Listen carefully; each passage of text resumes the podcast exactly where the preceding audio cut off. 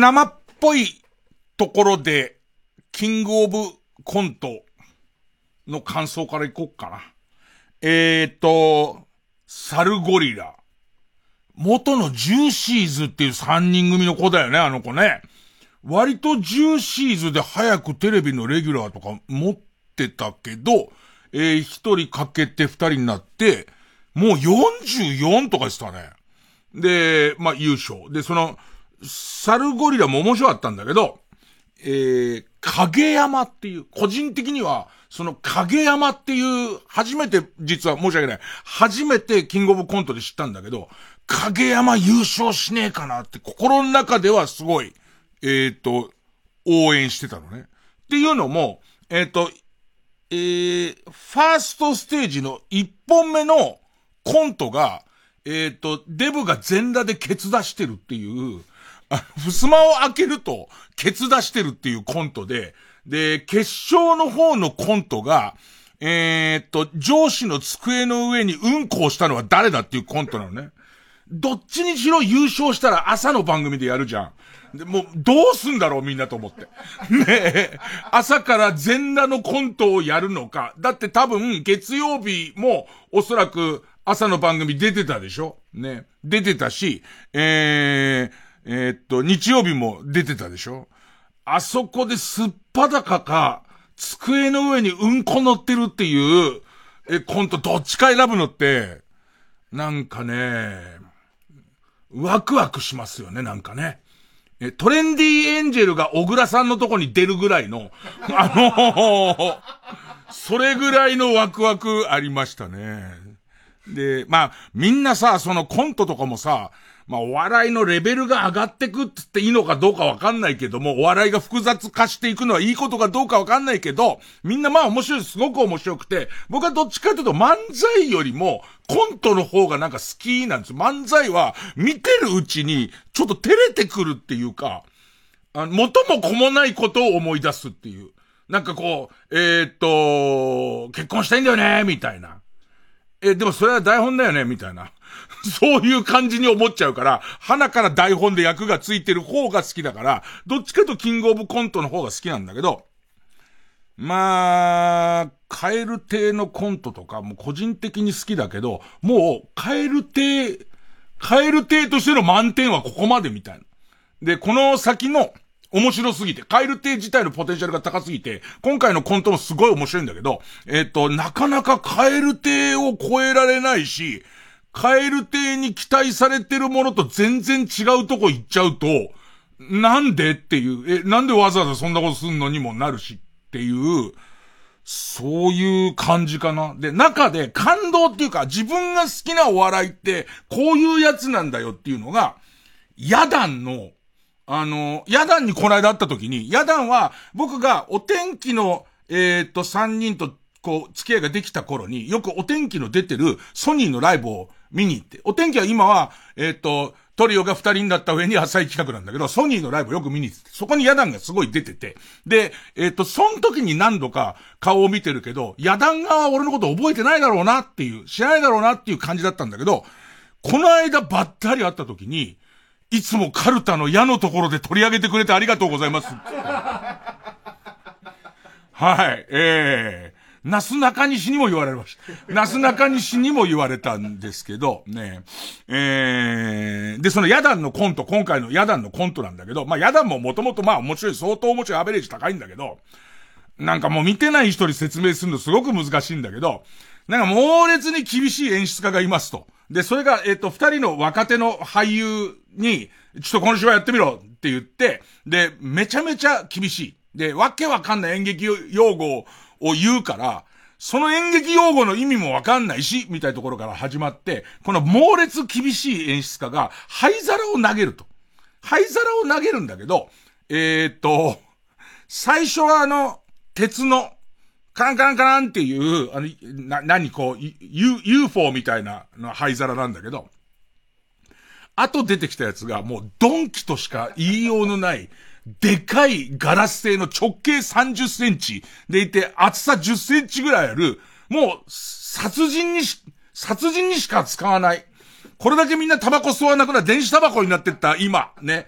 殺人の用途でしか、ね、えー、っと、ホームセンターの殺人のコーナーに、えー、ある、ね、ナタと一緒にある、えー、っと、その、クリスタルのでかい灰皿を、えー、っと、持ってきちゃうと。で、コントなの。で、演出家の人が、コントってさ、普通にこういう風に説明すると本当面白くないね。で、演出家の人がさすがにその、これ投げたら死んじゃうだろっていう灰皿を、えー、どうしようか躊躇するけど、えー、俳優陣は演技が下手っていう、下手な演技を前で見せられて、この灰皿を俺は投げるのか、ぶつけるのか、この灰皿で殴るのか殴んないのかっていうコントなんだけど、それをそのバカな俳優の方が、すぐ持ってきちゃうんだよね、なんか。あの、演出家からしても、これはやばいだろって思って躊躇してるから、えー、灰皿変えましょうかって言って、元の軽い灰皿に変えると、ちょっとほっとするのに、バカがでかい灰皿持ってきちゃうんだけど、それをね、バカが机の乱暴にドーンって置くの。もうちょっと投げ捨てるように置くわけ。後でよく見ると、ちょっと手首返してわざとやってんだけど、それが、えー、ドスンの後に、振動で回りながら、ゴロンゴロンゴロンゴロンゴロンっていう。それこそさ、えー、っと、ペラッペラの方の灰皿をさ、床にバンって置くとさ、言わん言わん言わん言わん、カランカランカランカランってずっとさ、安定性を欠いた皿回しかのごとく回り続けるじゃん。で、そのでかい灰皿をドーンと置くと、その前のところでゴロンゴロンゴロンゴロンゴロンガタガタガタガタガタガタガタガタって揺れ続ける。で、その揺れ続けるのの間、ずーっとどうしようって思ってる演出家の顔がめちゃくちゃ面白いの。で、これを、あの狭いテーブルの上に、乱雑に置いて手首返して、あの尺揺れ続けるようにするのって結構難しいの。長い間、この揺れの長さが面白いの。悩んだ顔して、そのずっとこう、止ま、灰皿が止まるまで待ってるっていう、これがめちゃくちゃ難しいはずなんだけど、止まったところでポソッと何か言うとか、最後のオチもかなり強く置いて、ずーっとその振動が止まらない間に、この回ってる間に、えっ、ー、と、演技を、その役者の方が演技をして、で、演技が終わって、しばらくガランガランガランガランガランガランガランピタって止まった後で、オチを言うっていう、あのー以前一回話したことあるかな。ザ・マミーが売れる前に、あの、ライブを見たら、えー、っと、あいつ、ザ・マミーのダメ人間の方、えー、っと、えー、酒井くん。酒井くんがサングラスをかけてると。で、サングラスをかけてるのを、首を思いっきり振ったら、そのサングラスが斜めにずれた上に鼻にギリギリ引っかかって、そのまま喋ってるのがめちゃくちゃ面白かったと。で、神が降りてるっていう話をしたら、後で、ザンマミーと仲のいい、えー、っと、ゾフィーの上田に話を聞いたら、実はあれはずっと練習をしてると。100回に100回うまくいくわけじゃないけど、そのアベレージを上げるために、上手に頭を振って、ずれるように練習をしてるっていうね。あれの再来で、ヤダンはおそらくあれを相当練習した上に、止まっちゃった時にもこうできる。止まらない時にもこうできるっていうことを、おそらく全部頑張って、結局あの結果になってると思うんだけど、なんつったらいいのかな。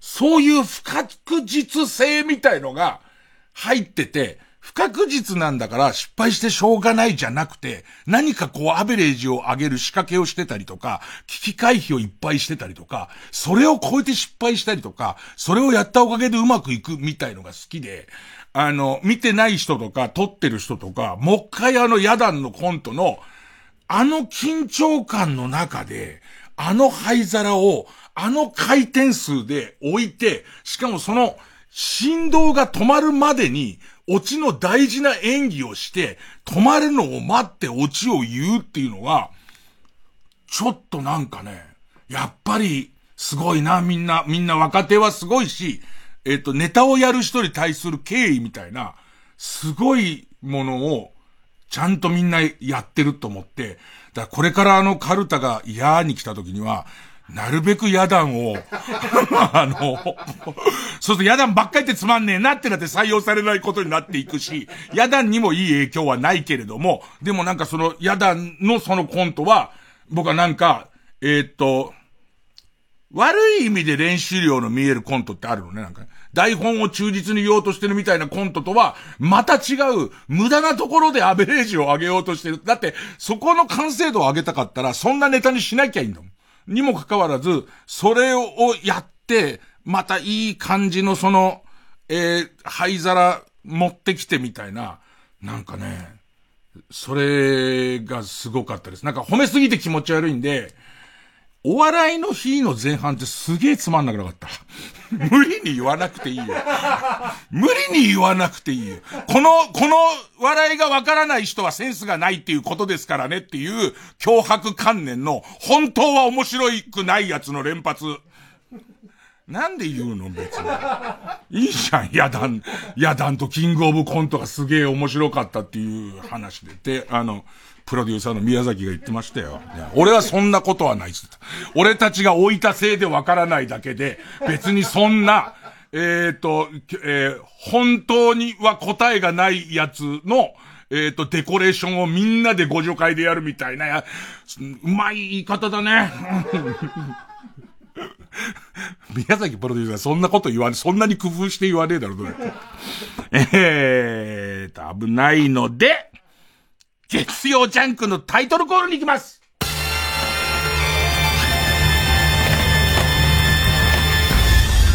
月曜ジャンク伊集院光深夜のバカ力。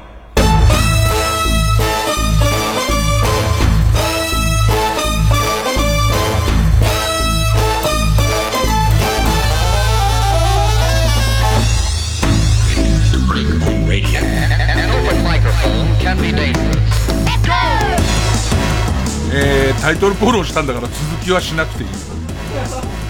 おそらく続きはしなくていい。いやなんか自分も55もうそろそろ56だしもっと言うと自分のその笑いのセンスが本当だとなんて思っていないから別にそれと違う人が新しい世代が受けてることはそのキングオブコントでもすごく納得いくけどなんかねそのえっとお笑いの日の前半に入ってきた、そのなんかコラボネタみたいのの、すごいシュールなやつを連発するんだけど、まあ、シュールって言葉も、本当あんま使いたくないけど、ま、もう俺からすれば面白くないやつがずっと伝わってんだけど、そこの匂いをずっとさせるのは、これはお笑い上級者は逆に面白いんですよ、みたいな、その空気がずっと伝わるんですけど、で、本当にお笑い上級者には面白いけれども、俺のセンスで見れないものなのかどうかを何度冷静に分析しても、俺は間違ってない。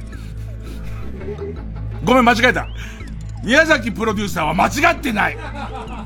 俺はその意見を聞いて、もうちょっと分析してから自分の意見は出すけども、その感じ、その感じですよ。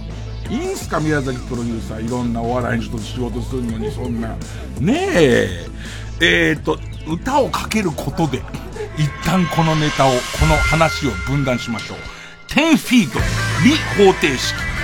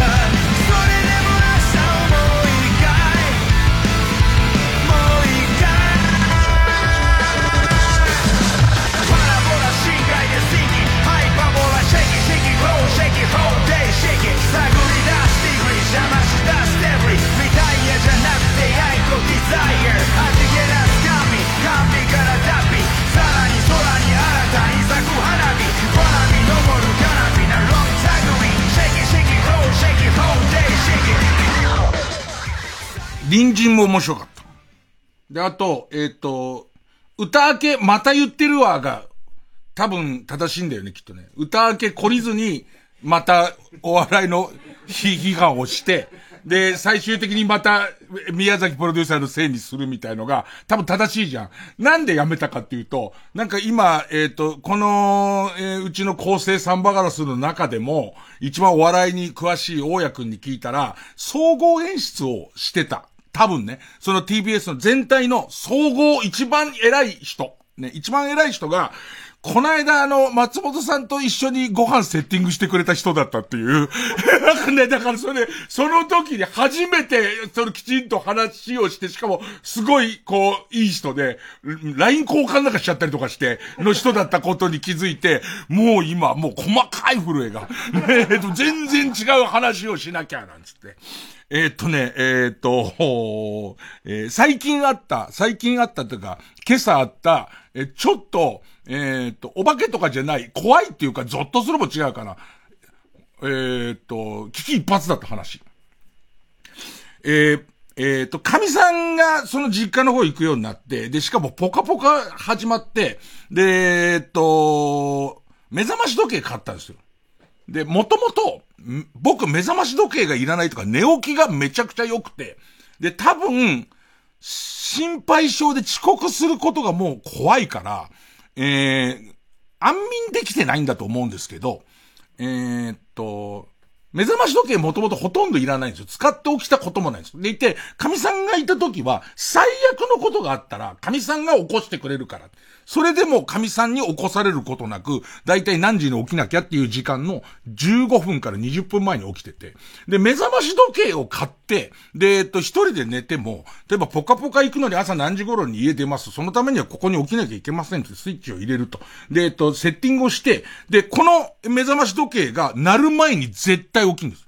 これうちの師匠もそうで、うちの師匠は目覚まし時計に精神的なダメージを与えるっていう、えー、のがモットーの人だったんで、うちの師匠もそうだったんですけど、僕もそれをついで、目覚まし時計が鳴る前に必ず、本当にピタッと15分前ぐらいに目が覚めて、結局もう支度を始めちゃうから、目覚まし時計のスイッチを切るっていう、謎の目覚まし時計の使い方なんですよ。それを、もう半年ぐらい、ずっと、目覚まし時計はかけるけども、目覚まし時計より10分前に起きる。目覚まし時計を切るっていうのやってたんですよ。で、えっと、今日の朝、今日の朝も同じように目覚まし時計が鳴る15分前ぐらいに目覚めたんですよ。で、目覚めた時に、えー、っと、ちょうど、調べ物をしたいと思ったから、えー、スマホで調べ物を始めて、これを調べてる間に目覚まし時計鳴るから、鳴ったら、えー、調べ物をやめて支度に入ればいいっていう珍しい行動に出たんです。ほいでずっとやってたら、ならないんですよ。で、えっ、ー、と、チラッと見たら、もう鳴っていい時間を5分過ぎてんですよ。で、ここで判明したのが、この目覚まし時計壊れてるってことなんですよ。怖くね？もし万が一のことが俺、この、その6ヶ月間、一度も言われてみれば目覚まし時計を聞いてないの。あの、買った時は、もちろんセッティングの仕方で聞いたはずなんだけど、俺一回も聞いてないし、一回も目覚まし時計になる前に起きてるから、この目覚まし時計が、まさかの、アラームが壊れてるってこと気づいてなくて、よかったなんか、ある前で、なんつってね。これでプラマイゼロぐらいになったなった？ね。変な、変な感じは消えた。ジャンク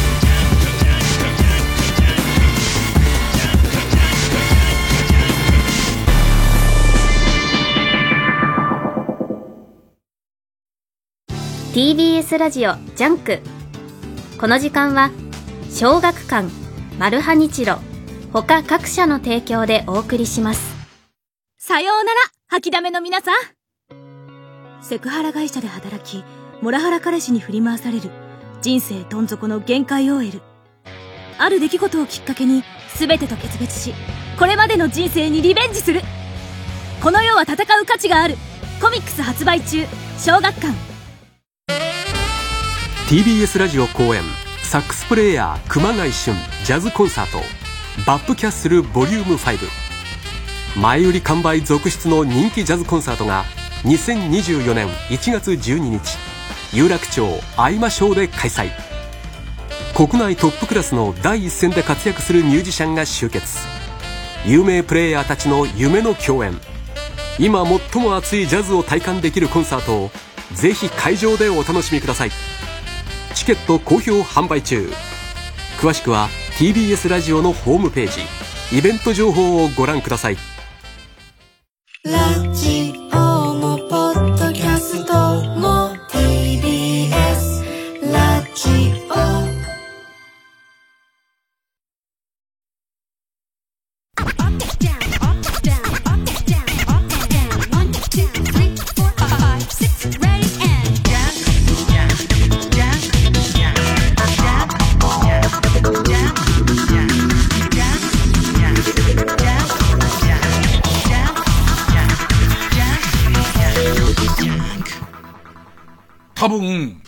僕は、伊集院光は、日本で一番メールを読んでいる人だと思う。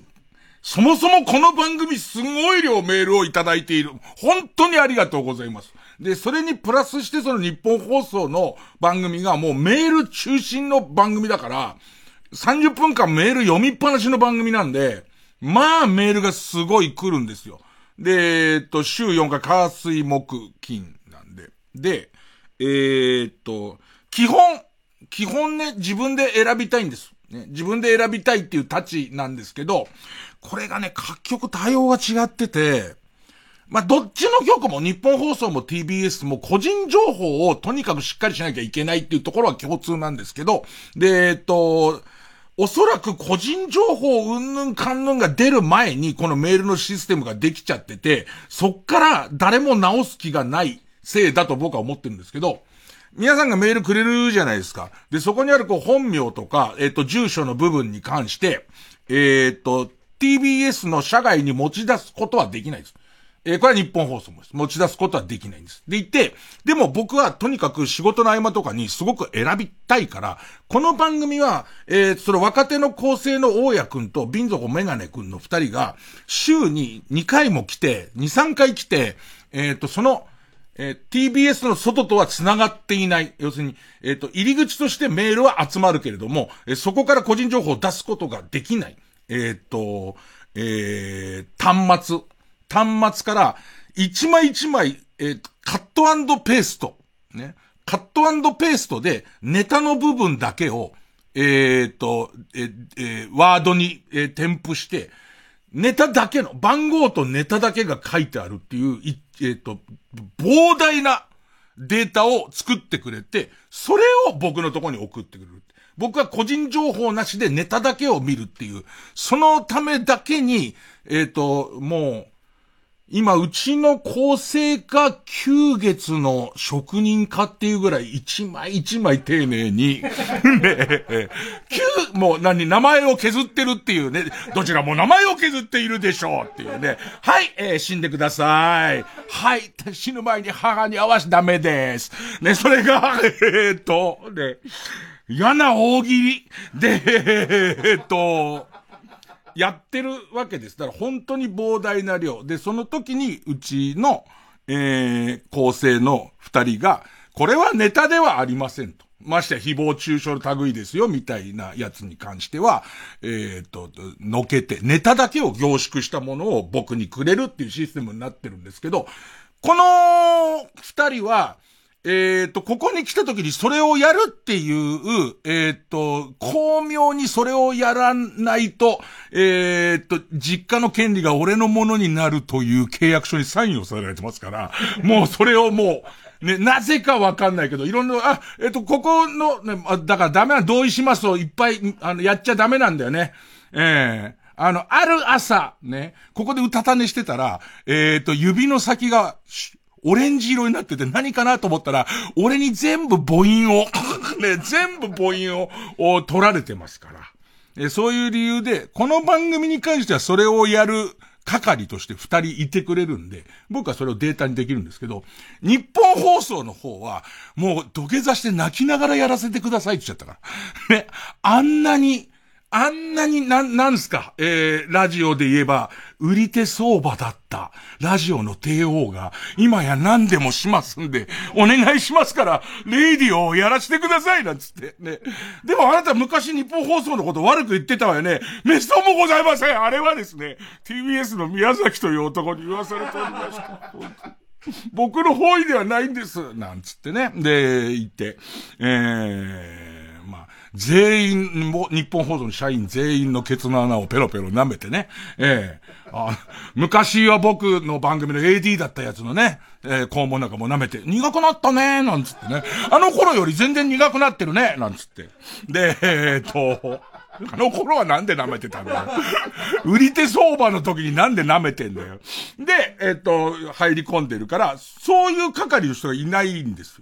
だから、自分がやろうと思ったら、結構いろんな ID を作ってもらった上で、えっ、と、日本放送の中で、えっ、と、はできます。中ではできますけど、外に持ち出すことができないんですよ。だけど、もう、中で、あのー、結構いろんな痛い目にあってトラウマがありまして、中で延々と残ってメールの処理を僕はしたいんですけど、それをやると AD が帰れないっつってすげえ怒ったりとか、ありまして。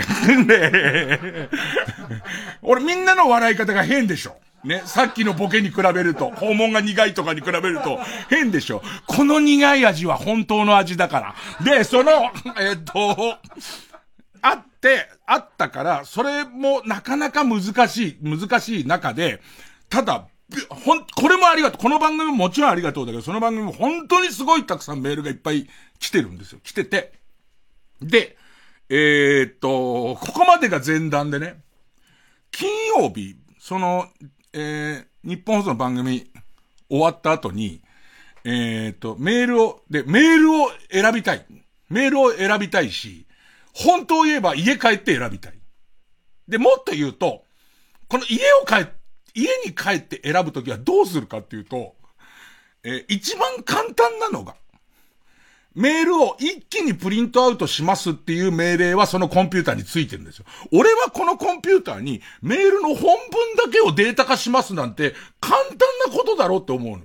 エクセルの初心者だって、この行とこの行だけは出力しないなんかできるわけじゃん。ただ、むしろそのセキュリティを、その強くして、各社、めちゃめちゃその難しいプログラムを組んじゃってるせいで、それ、そういう単純なことが意外にできないんだよね。工夫ができなくて、えー、その画面で見るか、えー、っと、一枚一枚プリントアウトするか、みたいな、まあめんどくさい仕様だ。一個一個クリックして開いて、そこをコピーしてペーストするみたいなことをやんなきゃなんなくて、今んところ、その、一番、えー、日本放送でこれだけのメールを早く僕がチェックするのに一番早いのは、すべてプリントアウトするっていうボタンですべてプリントアウトした後に、あとはみんなで、え、そこの場で選ぶのは大丈夫。その場でみんなの監視下のもと選ぶのは大丈夫。だけどこれを持って帰りたいってなると、全員で黒のマッキーで、そのすべての個人情報の見ちゃいけないところを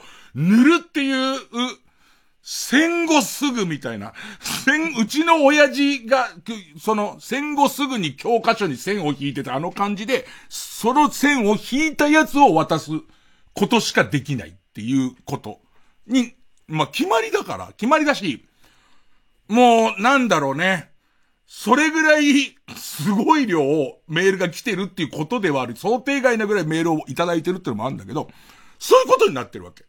で、そんな中、家に持って帰るのには塗ってもらわなきゃなんないんだけど、俺これ家持って帰ってやるかっていうと、えっ、と、もう、ゲームやっちゃったりとかするんで、ゲームやっちゃったりとか、女にしちゃったりするんで、で、えっ、と、やらない可能性がある。結構ヘト疲れしてたし。金曜日も、もうスケジュールが本当にいっぱいで、朝から草野球やったし、そこで選べよ。そこだよ、問題は。で、もうヘト疲れだったから、これ持って帰ってもやんない可能性があると。で、次の日の金曜日はお休みだったんだけど、金曜日も休みだからっていう理由で、もうちょっと経ってから、もうちょっと経ってからみたいなのを考えちゃうから、これは家ではやらないなと。で、さらには、深夜のバカ力のメールも選ぶんです。データでもらって選ぶ。ね。で、こっち側は紙で選ぶんですよ。これを、深夜のバカ力を2時間選んで、選んだから、次、その夕方のね、そのリスナーが聞く、えー、っと、日本放送の種っていう番組、伊集院から種っていう番組を続けてやれるかっていうと、やれないんです。この番組のリスナーの書くメールの頭がおかしいから。ね、もう選ぶ基準が全然違うから、えっと、夕方の方のメールは、メールを書き慣れてない人とかが書いてくれるから、例えば手におはを直したりとか、それからあと、あこの行はちょっと長くなるからいらないなみたいのをやる作業が結構。だけど、えっ、と、その、えー、誰でもが一回ぐらい考えたことがあるか、出会ったことが、お財布拾った話とかそういうのをもらうわけ。で、そうすると、初めてメール書きますみたいな人は書きやすいんだけど、その代わり書き慣れてないから、その、そのお財布が牛革製で、で、そもそも牛という生き物はみたいなの書いてるからみんな、角があるんだよ、なんつって。で、で、えっ、と、えっ、と、あの強い、突進されてあの強い角で脇腹の、のところをやられたことがあるんだけど、なんつって。ね。そのメールの方が面白い。その牛の話でそれ送ってくれよ。で、その、えー、を直したりとか、わかりやすいように、私と俺がいっぱい入ってるやつを全部私統一したりとか、そういう、こう、そういうことが大変。で、こっちはもう、俺の脳にダイレクトで入ってくる文字列みたいなやつと戦うことだから、ね、その全然違う。選び方。ね。もうこっちはなんか、手だれのっていうか、お前どうしたっていうような人たちばっかりだから。で、どうしよう。これ持って帰ってもそんな効率よくできないし、俺は多分ゲームもやっちゃうしっていうことになり、ね。ビンちゃんから教わったエロビデオについて見なきゃいけないことが、あの、じゃ確認しなきゃいけないことが、5分で確認できるんだけど、5分で終わんのかっていう、5分でちょ確認だけで終わんのかっていう、えー、こととかもあり。で、いろいろスマホで調べたら、8時過ぎぐらいまで、その、えっ、と、日本放送いたんだけど、えー、9時50分東京発の、サンライズ出雲の、寝台車のシングルが空いているっていう。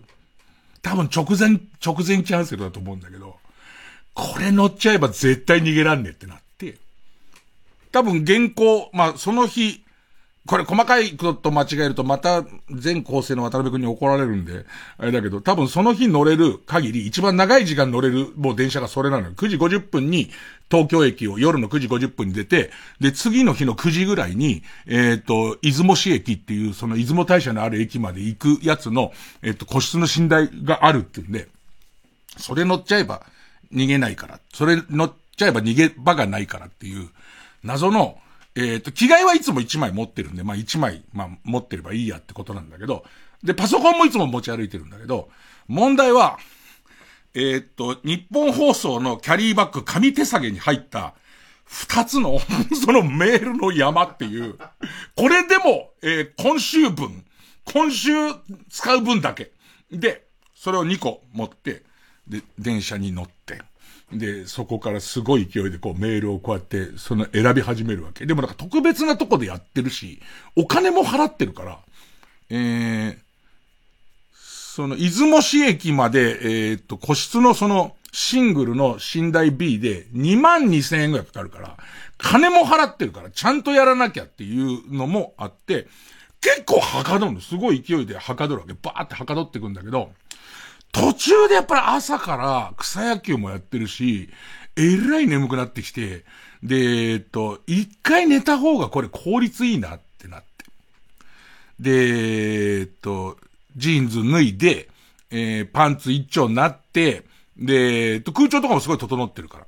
で、外見ると真っ暗なわけ。で、いて今すごいスピードで俺は、なぜか出雲に向かってるって思いながら、で、俺は仕事もやってるしっていう結構充実感もありながら、それからあと、その日の朝の野球の試合が劇的なサヨナラ勝ちしたことなんかも思い出しながら、ぐっすりこう、一回寝よう。一回寝て、そうね。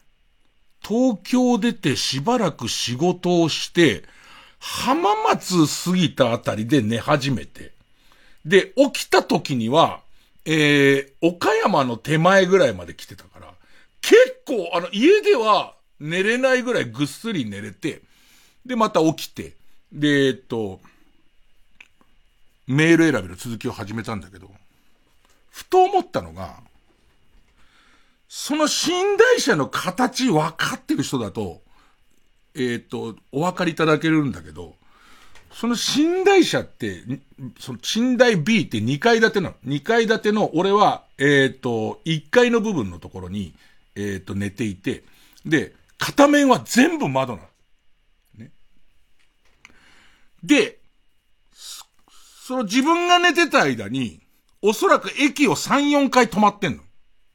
で、本当はブラインドがあるんだけど、俺夜の街を眺めたりとしたまま寝ちゃったから、パン一で、電気をつけっぱなしで、丸々窓が開いたまま、何個か駅に止まってんのね。俺写真撮られても全然おかしくないと思うんで。だって要は、パン一の伊集院光が、その、えっ、ー、と、窓越しに完全に見えんのよ。あの、ホームから完全に見える状態で、そうね、靴紐直そうと思って下に目線だけ下げたら、明らかにパン一の巨大なやつが、寝台、シングルのベッドにパンパンになって寝てるわけ。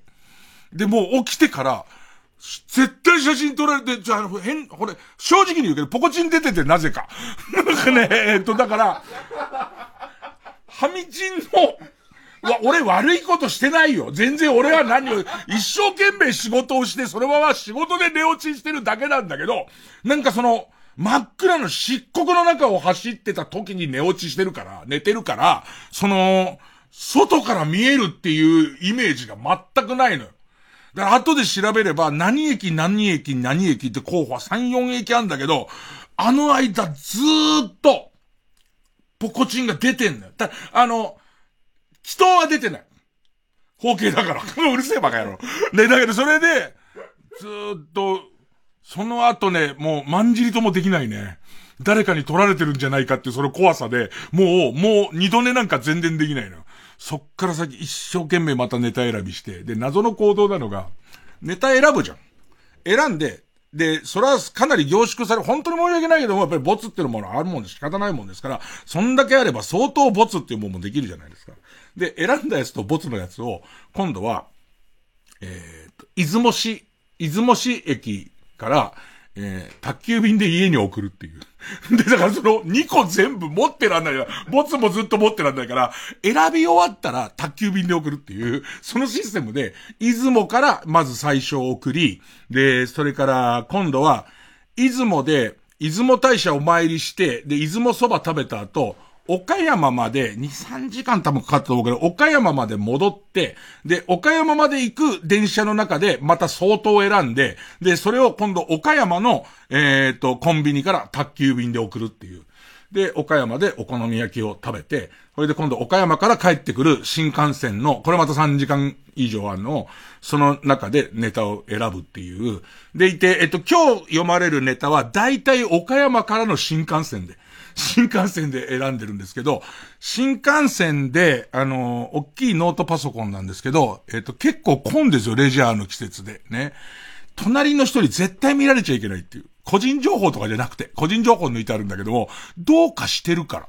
全部一個一個の文章がどうかしてるから見られるわけいかないっていう感じで、えー、そうですね。まあ、まあ一応このまとめとして言ってきますけど、どっかの駅で、シングルの寝台で、パンツ一丁のハミチンで、えー、仰向けでよだれを垂らして寝てるデブの写真をお持ちの方、え、え、交渉しましょう。あの、撮り鉄、撮り鉄やろう。ね。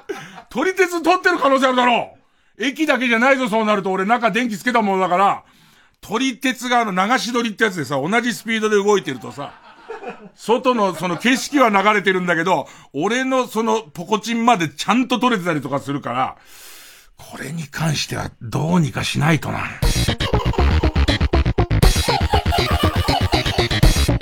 曜ジャン伊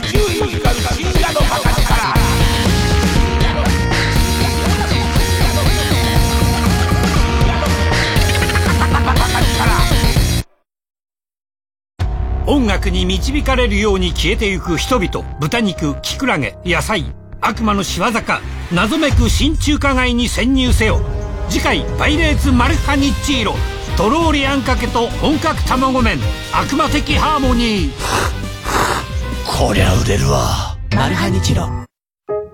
井上芳雄です。僕のコンサート、井上芳雄 by myselfグリーンビルコンサート2024のチケット先行販売を実施中です。4月23、24の2日間。場所は東京ガーデンシアター。出演は僕、井上義雄の他に、ピアニストの大貫雄一郎さん、そして豪華なゲストの皆様にもお越しいただきます。23日火曜日は浦井健二さん、田代真理夫さん24日水曜日は石丸幹二さん蓮見理央さん久しぶりのコンサート楽しみにしておりますお待ちしております詳しくはイベント公式サイトをご覧ください深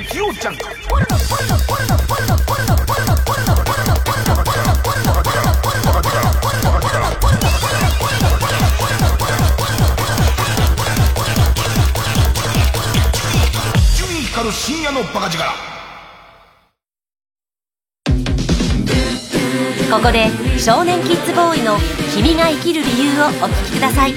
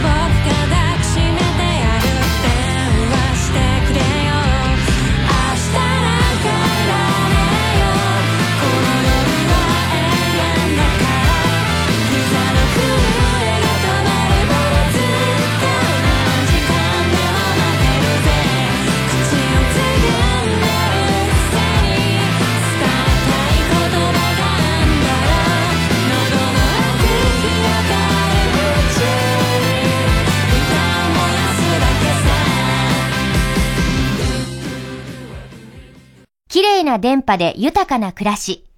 今月は受信環境クリーン月間です。関東受信環境クリーン協議会からのお知らせでした。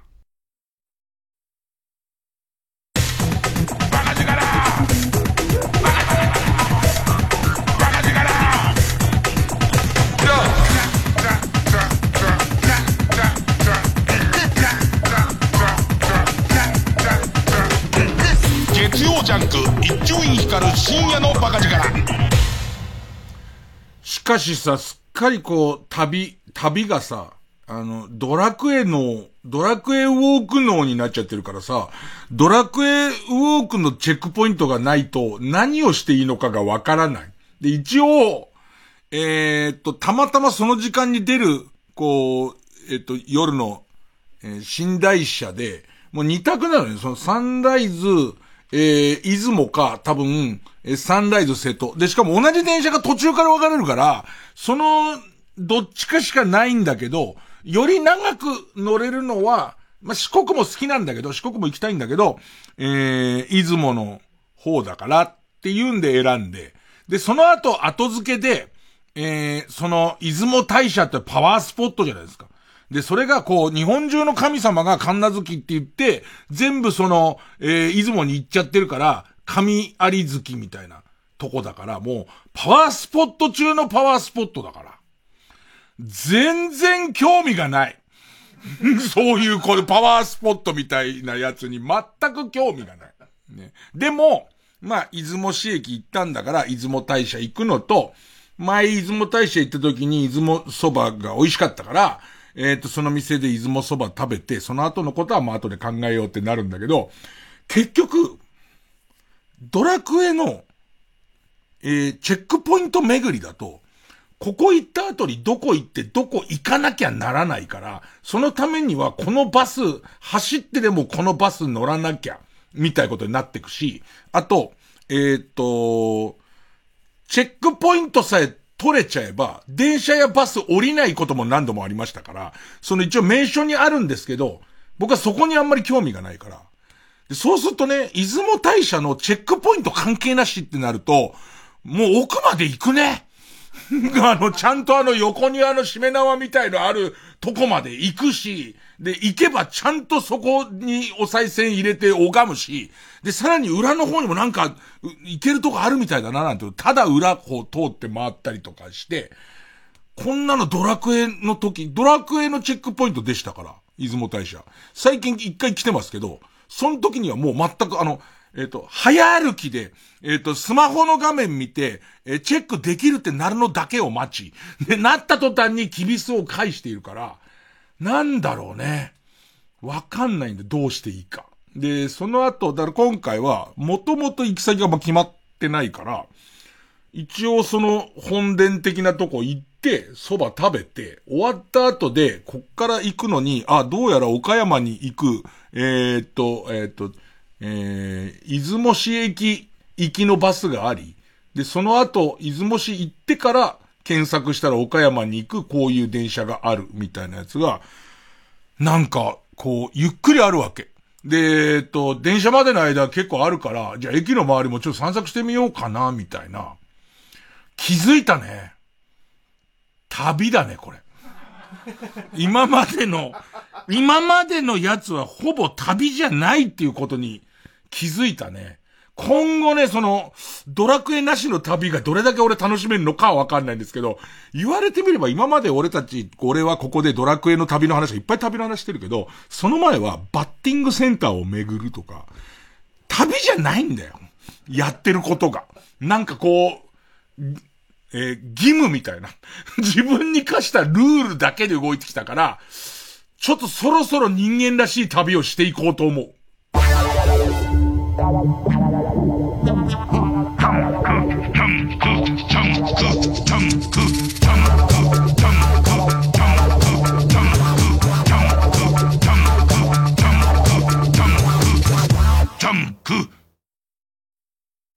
ラブフロムオーケストラオーケストラと有名アーティストがコラボレーション。新感覚コンサートを開催。出演はジュースジュース佐々木彩香 from 桃色クローバー Z 木村雄一高橋修也 from 超特急中川明則内弘樹。スペシャルゲストに小林幸子が登場。ラブフロムオーケストラは11月12日日曜日東京オペラシティで開催。またオペラシティからの迫力の映像を楽しめるライブビューイングも。オーケストラからアーティストへの招待状。一夜限りの奇跡のシンフォニーラブフロムオーケストラ。詳しくは TBS ラジオのホームページイベント情報まで。やっぱりうちのお風呂最高だね。そうだな。一緒に100まで数えたら出ようか。うん。9899 100よし。ちょっと待って。TBS のポッドキャストは100以上の番組があるんだよ負けてられないね、パパ。101、102、えー、まだまだ新しい番組が増えています。TBS ポッドキャストで検索してください。TBS ラジオジャンク。この時間は、小学館、マルハニチロ、他各社の提供でお送りしました。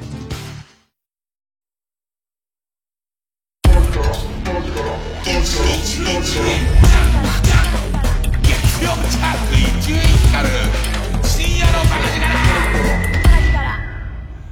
そのうちの、その構成のビンちゃん、ビン底メメガネくんがさ、なんか珍しく怒ってさ、怒った口調でさ、えー、話してきてさ、まあ、ビンちゃん AV 大好きだから、ね。で、ビンちゃんが AV の話を始めると、だいたいビンちゃんの一押しのやつ俺合わないから、その、ビンちゃんを傷つけないように見ないのがすごい難しいんだけど、いつもね、珍しく俺も割と好きな AV 女優さんの、なんか最新作の話を始めて、で、その最新作のことで、友達、AV 友達と、えっ、と、ちょっと亀裂が入ってるって話になって、えっ、と、メロディーヒナマークスっていう、外国か、日本の AV に憧れたあの子来日したんだよね。その外国から日本に来た、えっ、ー、と、女優さんがいて、で、俺もその子は好きで何作か見てるんだけど、それの最新作見ましたかっていうのね。いや、そんなではないと。とりあえずね、出るのを待ってみるほどではないですって、その、えー、ファンザを開いて、いれば、おすすめとか入ってればぐらいの感じだから、いや、そんなに言われてもっていう。で言って、それが、なんか最新作が、その、えー、っと、3年前に出会った、えー、っと、なんかその、交換留学生の女の子と、ストーリーがあって、3年前に、その、メロディーヒナマークスと、が交換留学生で日本に来て、でいて、その子のことをほのかに好きだったんだけど、再会すると。で、再会して、えっ、と、こう、そのエッチをすることになりましたっていう作品なんですと。ね。珍しく変態味がないやつです。その、あの、俺の引くような要素があんまりないやつなんですよ。ね。えー、っと、女性に乗り移って、女性の体を、えっ、ー、と、好きに動かせる能力を授かった男シリーズではなかったから、ね、あの、そのシリーズ俺難しくて、なんかその設定に入るのが難しくて、もう自分をどこに置いていいのかが全然わかんなくなっちゃうから、ごごめんね、なんつって。ねえ、で、俺の想像力が乏しいせいかな、なんつって。でいて、えっ、ー、と、えー、断ったやつではなかったんだけど、したら問題はね、問題は？その、えー、と、その、交換留学生のメロディーヒナマークスが、歯の矯正のあの、ワイヤーの、ガッチガチの歯の矯正をしてるんだって。でいて、それが、えー、と、AV 友達は嫌だって、その、えっ、と、俺の好きな、えっ、と、メロディーは、メロディーはそうじゃない、そうじゃないから嫌だっていうのね。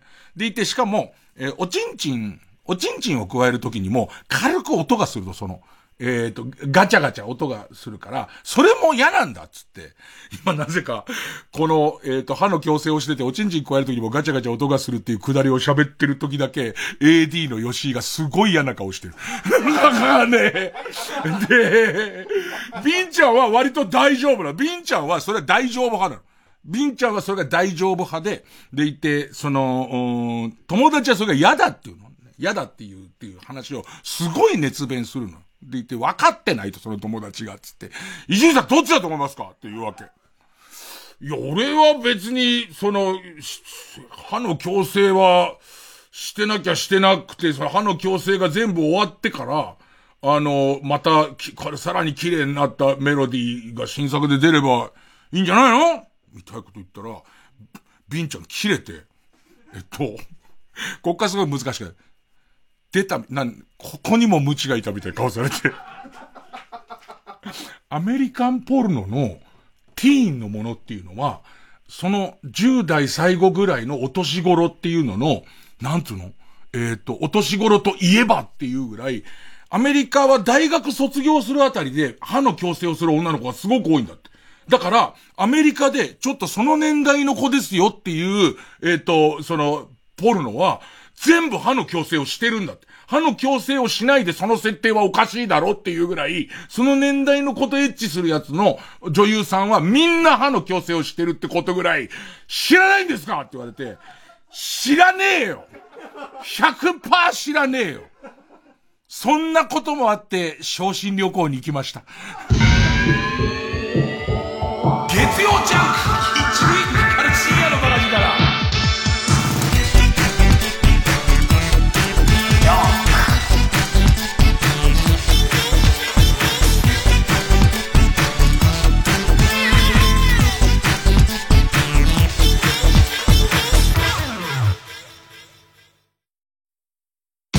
声優関根ひとみさん。ミンティアプラスボイスを食べたいい声でツンデレな委員長風に宣伝をお願いします。はい。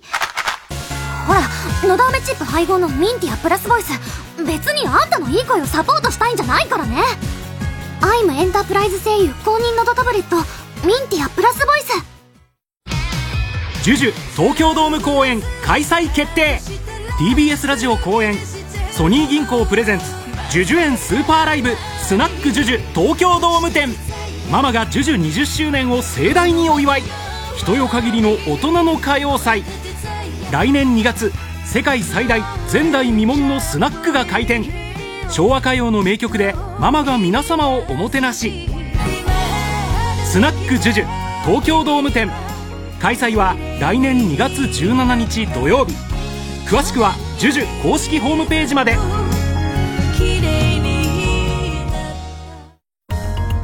ここみです。私のファンクラブ誕生を記念してあの番組がイベントで復活。成瀬ここみファンクラブ誕生記念プルルンハニートラップ復活祭。11月26日日曜日パームス秋葉原で開催します。ゲストには女性お笑いコンビ小田上田さんが決定しました。さらに豪華ゲストもブッキング中。芸人さんとの真面目な恋愛トークやぶっちゃけ話。私の歌まで盛りだくさんのイベントです。またこのイベント限定のオリジナルグッズも。ただいまチケット販売中。配信チケットもあります。詳しくは TBS ラジオのホームページへ。ブルルンハニートラップ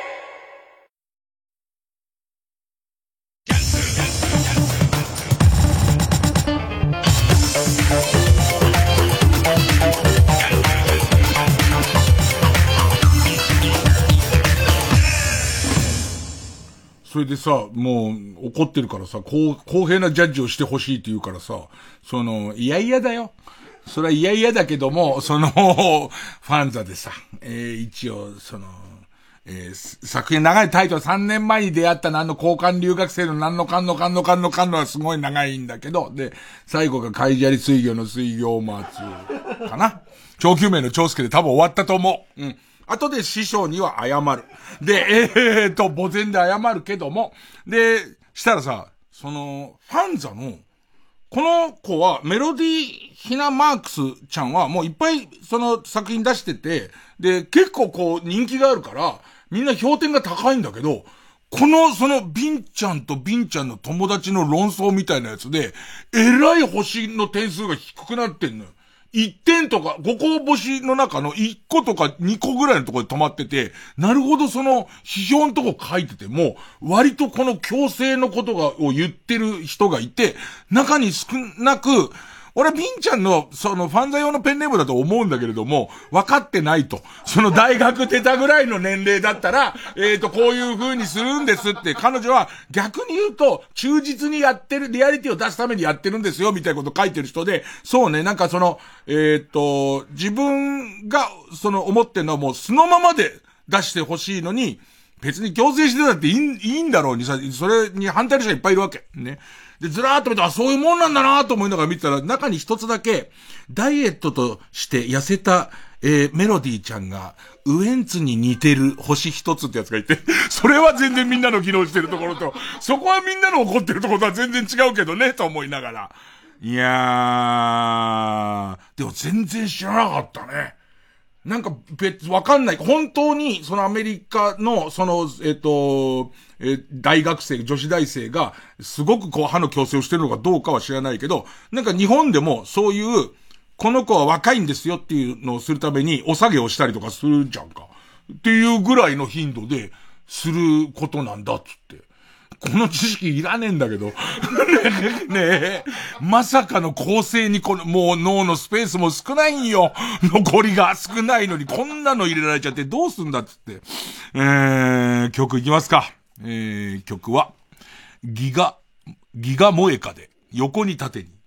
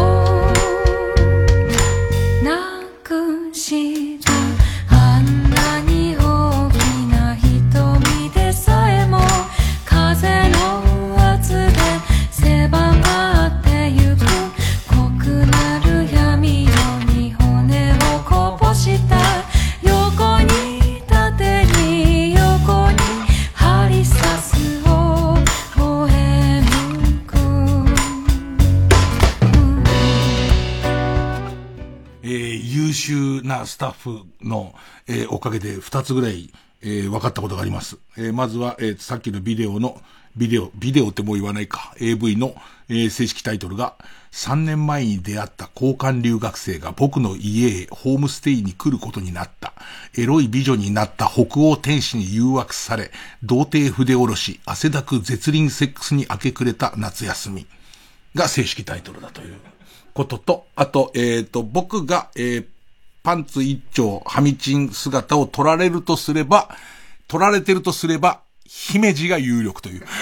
この二つ、この二つがですね、ダイヤから割り出されましたんで、ね。さあ、えー、じゃあコーナーいきます。教えて、老害さん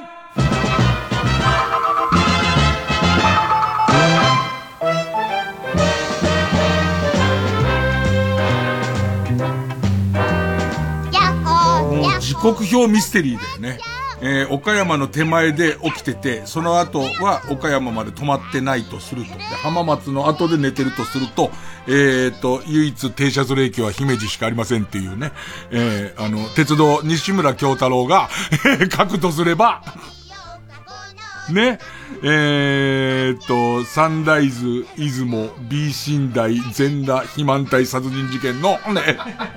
ごめんごめん。犯人がパンツを取り去ってるけど、全裸っていうことになると、ね、パン1で寝てたはずのやつが全裸の兵士隊で見っかってるとなると、これは犯人、犯人、とんでもない犯人がいますね。さあ、えー、このコーナーでは Z 世代の、もうラジオをこの時間聞いてるなんてみんな Z 世代に決まってるんですから。ね。おじさんたちはみんな寝てるんですからね。えー、眠れないぐらい辛い思いをしたおじさん以外は、もう、えー、Z 世代しか聞いてないということで、えー、Z 世代のみんなの疑問をですね、えー、老害代表の僕が答えていくというコーナーです。えー、そうですね。えー、ペンネーム、ジゴロの余裕と焦り。ねえ、老害。老害が若かった頃って、トラックが街にやってきて、古雑誌とトイレットペーパーを交換してくれたんでしょ？じゃあさ、雑誌を読まない人はどうしてたの？自分で同人誌を書いて、トラックの運転手さんに読ませて、面白いって言ってくれるまで、お尻は拭けなかったってこと？いや、違うよ。違うんだって。ね、あの、トイレットペーパーはそこ以外でも供給されてんのね。えそ、それからあと、漫画が面白いから何個くれるじゃないです。ねえ、っと、重さの問題で。今は腰回収はほぼない。あの、たまに問題になるのが、えっ、と、それもその再生紙、再生紙にする用の腰の値段が、高い時に、えー、っと、あの、リサイクルゴミの日に出してる雑誌の束を持ってっちゃう人がいて、揉めたりはしてるから、ゼロではないんだろうけど、ちり紙とトレードしてくれるのはもう、しかもちゃんとこう、アナウンスしながら来たから、毎度おなじみのなんて言いながら、えー、っと、来たから、来て、で、よくやってんのが、やってたのが、えー、重さでくれんですよ。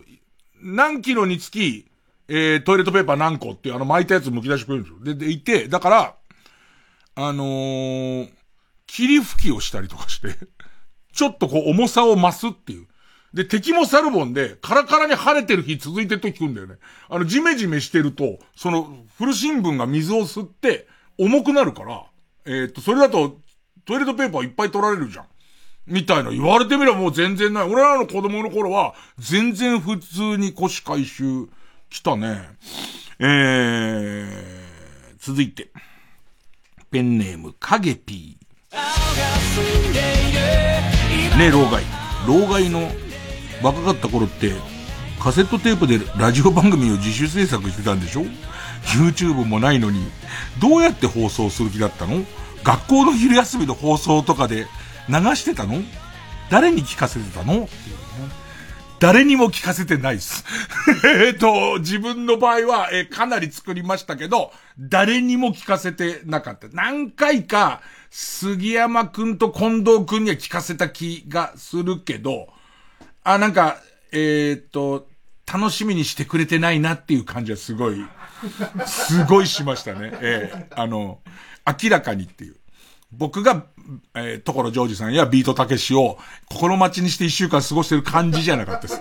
だから3回目ぐらいでもう大丈夫っつって。ね、えー、ああの番組終わったっつって。ね、その後も作り続けましたけどね、えー、自分のためだけにね、エコーの装置がわからなくて、エコーの装置がどういうもんなのかわかんなくて、えっ、と、エコーをかけたいコーナータイトル言うときはお風呂に行くっていう、お風呂に、一時停止を押してお風呂に行って、そこのとこで、まあ、掃除は、当時は伊集院光ではないですけど、田中健のって言ってましたね。あ、なんか、なんか変な芸名つけてる気がするけど、多分なんか、良くないんだろうな。心に良くない芸名なんだろうな。多分思い出せないもん。何かこれをこじ開けると、こじ開けると血が出ちゃう芸名なんだろうね。だからあの、爆笑の田中さんも作ってて、田中さんはまだ健全なのは、割とそれを太田さんとかに聞かせてたらしいからね。俺はもう一人で。一人で作って、一人で聞いてたからね。えー、超視率100%だよね。そうやって考えたら。えー、続いて、ペンネーム、逆ネジ締め像。ねえ、老害。老害が若かった頃ってテレビの画角が4対3だったんでしょ ?16 対9に変わった時ってどんな感じだった？首を左から右に振ってみてた？左側を見てから徐々にこうやって右側の、ね、もうその画角に慣れてないから。で、見てるうちに、左側の絵が変わっちゃって、みたいな。だから俺すごいなと思うのはさ、この間あのー、財津さん亡くなったじゃない？非常に厳しいの、もっともっと竹もっとでおなじみの財津さん亡くなったじゃん。で、財津さんの、財津さんは僕が生まれる前にもうすでに、えっ、ー、と、大ヒットメーカーっていうか大人気コメディアンで、で、非常に厳しいみたいな流行語は、もう物心ついた時はできてたんじゃないかな。できてて、それのパロディが、えー、使われるぐらいのレベルだったような気がするのね。でいて、えー、竹本ピアノが、まあ、最後の割と、えー、っと、みんなの前でやった仕事って言うけど、竹本ピアノの CM ってさ、まあ、その財産なくなったことでどうなのかわかんないけど、今まで、今の今まで、あれ、もともと4対3だよね。4対3で取ったやつを、無理やりその16対9に広げてるっていうことは、取り直しとかしてないところだよね。だって、2011年からは、あの画角になってるはずなのに、っていうことは、もう十何年前に撮ったやつを、11年前撮ったやつを、ずっとやってるってことだよね。あと、やっぱり代表作は竹本ピアノなんだね。なんかそれが意外に。で、あ、もう一個、不法ついでに、不法ついでにってひどい言葉だな、もう。本当に罰当たりな。谷村新司さん亡くなったじゃない。でも谷村新司さん亡くなったけど、あの人がラジオの人だったっていう、あまりにサライとかアリスがすすぎて、あの人がラジオの人だったっていうことって、あんまり触れられてなくて、あの人は、サライもそうだし、アリスもそうだし、ラジオ文化放送のセイヤングの人だし、えっ、ー、と、ビニボンコレクターの人だし、もうビニボンコレクター、ビニボンどこ行っちゃうんだろうあの人のビニボンコレクターってすごくて、あ、もしかしたら、その、僕の高校生ぐらいの時にその話をしてるので、そこから処分したかどうかは知りませんけど、当然楽譜とかレコードとかは、もういつか記念館に入っておかしくない人だけど、あの人の持ってたビニボンとかも、すごいもんだと思うんだけどね。で、あとね、自分は当時は日本放送派で、それこそ、この間話した鶴光師匠のオールナイト日本聞いてたけど、谷村さんは文化放送のセイヤングっていう番組で、その中ですごい名物コーナーで、天才秀才バカっていう、なんかそのコントのタイトルで何々ってあったら、天才の場合、このセリフ、秀才の場合、このセリフ、で、バカってこのセリフってのがあって、谷村さん会った時も言ったんだけど、俺、その、毎回聞いてたんじゃないのたまたま聞いてた回に、それがあって、ずっと覚えてるネタがあって、えー、っと、おたまじゃくしを見てというタイトルで、天才が、えー、っと、両生類、両生類の幼体は水の中で暮らすんだね。みたいなこと言うね。で、秀才、秀才は、えー、この後足が生えて尻尾が取れた、取れるとカエルになるんだね。っていうのね。で、バカが、ジャイアント馬場の精子って大きいなっていうのね。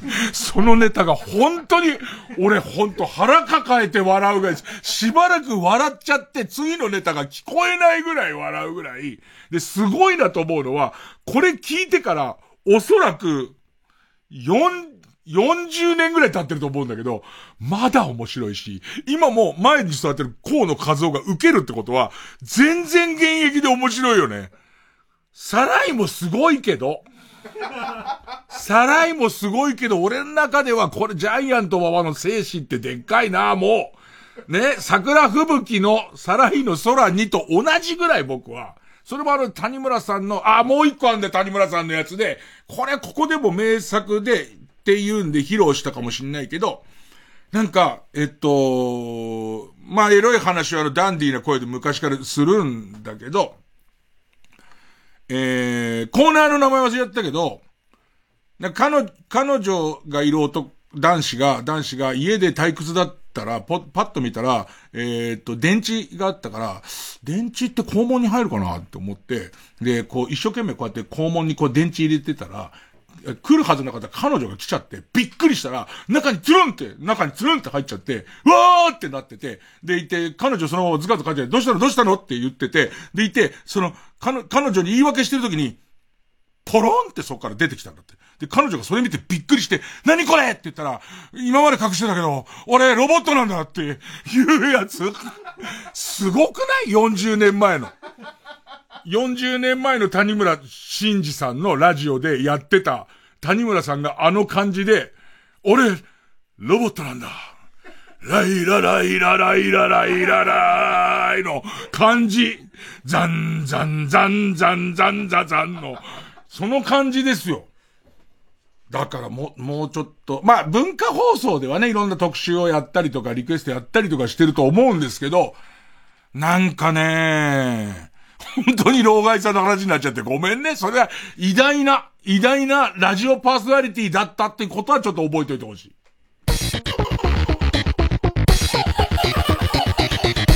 月曜ジャンク、一流ミュージカル深夜のバカ力。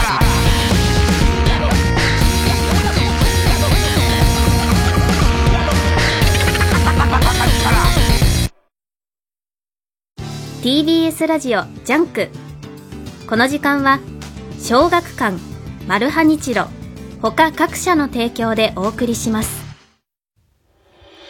アニメ化も話題。シリーズ累計2400万部突破の大ヒットミステリーを最速でコミカライズ。薬屋のひとりごと。マオマオの高級謎解き手帳。コミックス1から17週発売中。これでいいですかジン様。小学館。モードの帝王没後日本初の大回顧展。TBS ラジオ公演。イブ・サンローラン展時を超えるスタイル。特別協賛サンローラン。国立新美術館で開催中。イブ・サンローランの歴史。それはファッションの歴史。ラジコもポッドキャスト。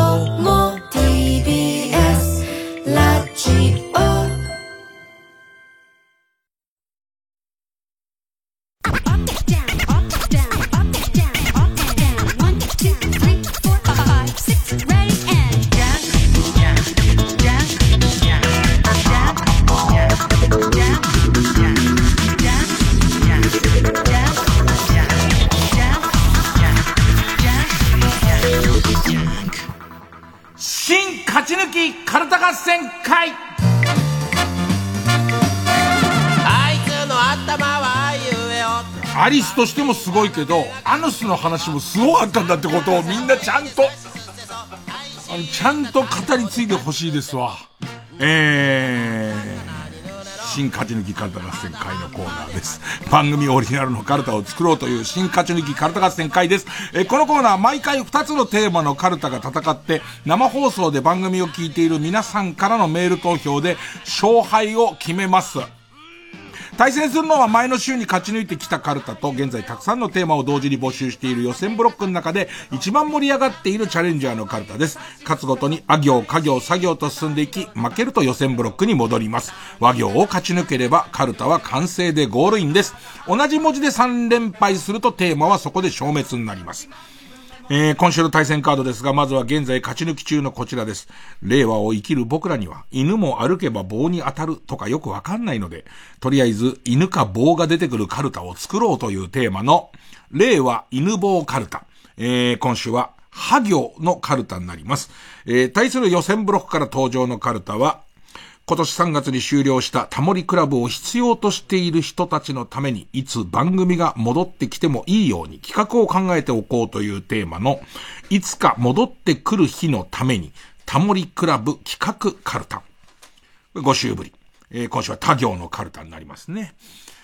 でもなんか、そうやって考えると、今年3月に終わったんだよね。ロス感強いななんか、ちょっとしたこう、こう、面白い人と会ったりとかすると、この人タモリクラブ出たら一本できるのにみたいなことをやっぱ反射的に思うからね。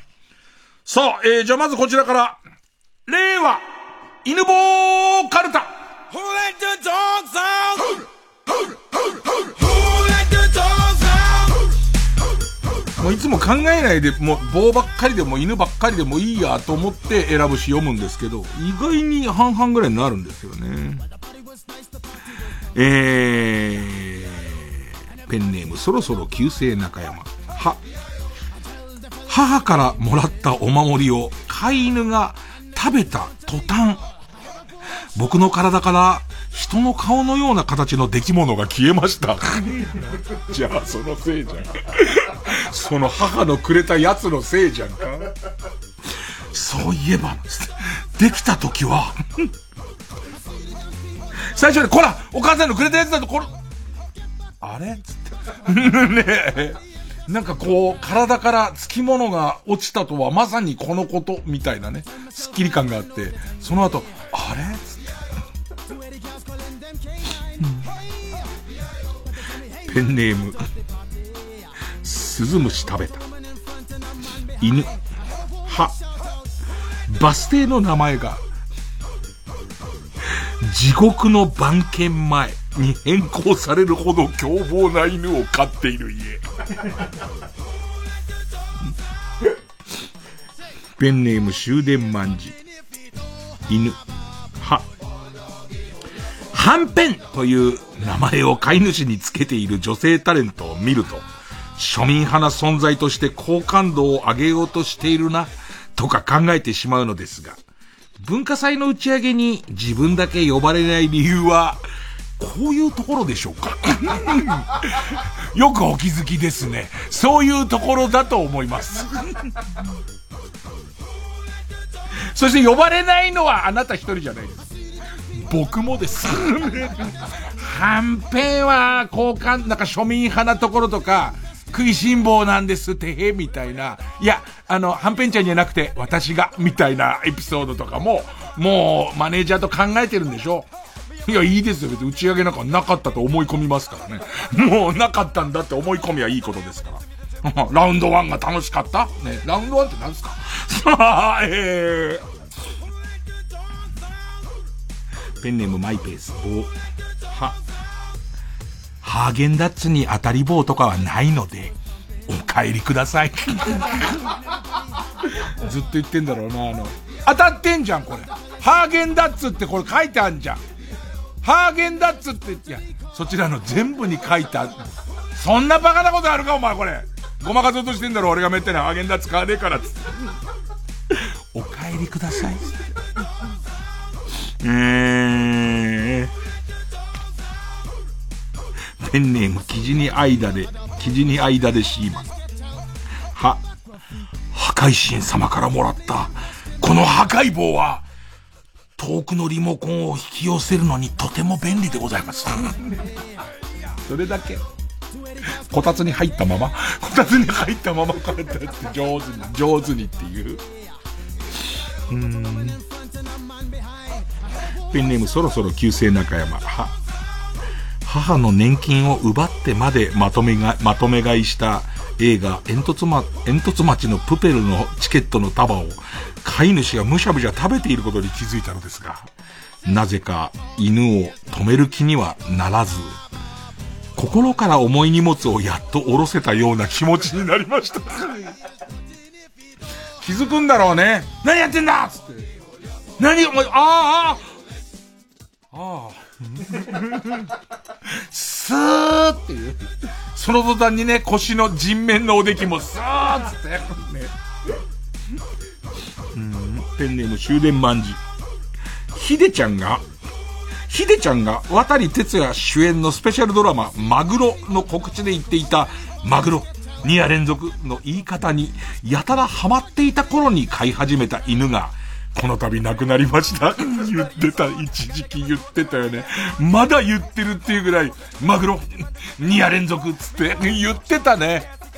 あれ何だったんだろうな。もう全然跡形もなくなってもなんか、マグロって言ってたよね。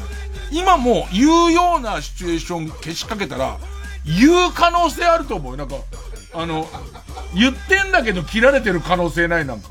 ちょっと街ぶらで寿司、マグロの寿司食べた後、マグロって言ってそうだよね。いいの見っけたなハヒフヘホの日で。ね、いいの見っけたよ。うん、えー、ペンネーム。同じく終電万事。ひ、平野レミが、いつもの感じで、豚肉を棒でバシバシ叩いていたので、柔らかくするためかなと思っていましたが、セットの上空に縛り上げられた状態で、この番組を見させられているグッチ雄三に対して、次はお前がこうなる番だと脅す目的だったようです。二度とクッキング番組に色気を出すなバシバシ試食の時間に柔らかいだって。入念に叩いたから柔らかいっつってみんな。えー、ペンネームチェリマツ。ひ、 B'z の ultra soul では、 B'z の ultra soul では、 Hey のところでこの棒を使って前の人の尻を叩くというのが、まあライブでは定番と伺ったんですが、僕が今パトカーの中にいるということは、この話は嘘ですね。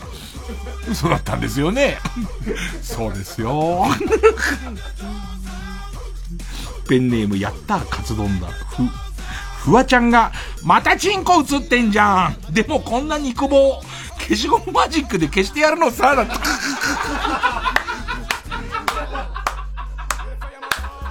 なんで映ってんだよ。